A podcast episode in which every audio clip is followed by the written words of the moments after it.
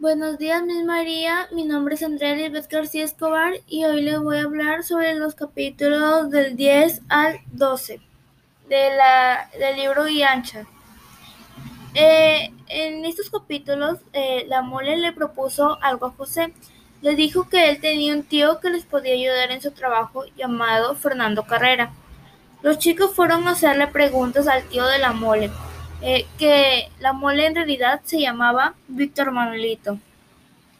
El arqueólogo Fernando Carrera los recibió y les explicó más de la cultura moche, pero no era muy paciente que digamos. Después de ver libros en la biblioteca de la casa de la mole eh, y no encontrar casi nada de los perros moches, Víctor les dijo a los tres amigos que los iba a llevar al cuarto secreto de su tío. Luego de cerciorarse de que esté comiendo, se lo llevó al cuarto secreto, donde había huacos eróticos de la cultura moche. Katy se sintió tan incómoda de ver a mujeres y hombres desnudos que quería llorar, pero no lo hizo.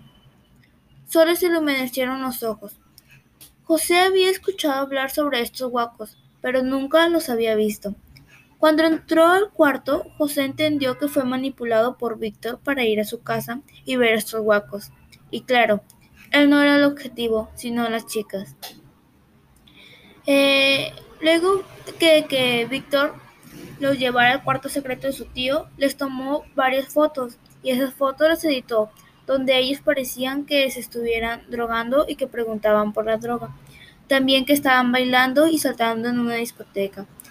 Los chicos se preguntaron qué hacer y José les dijo a las chicas que eso es un problema de patas tienen que solucionarse entre ellos, que por el momento harían como si no importara y sobre todo no decir quiénes fueron.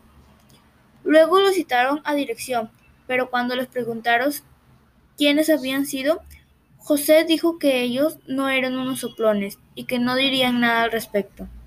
Y el director les dio seis días de suspensión.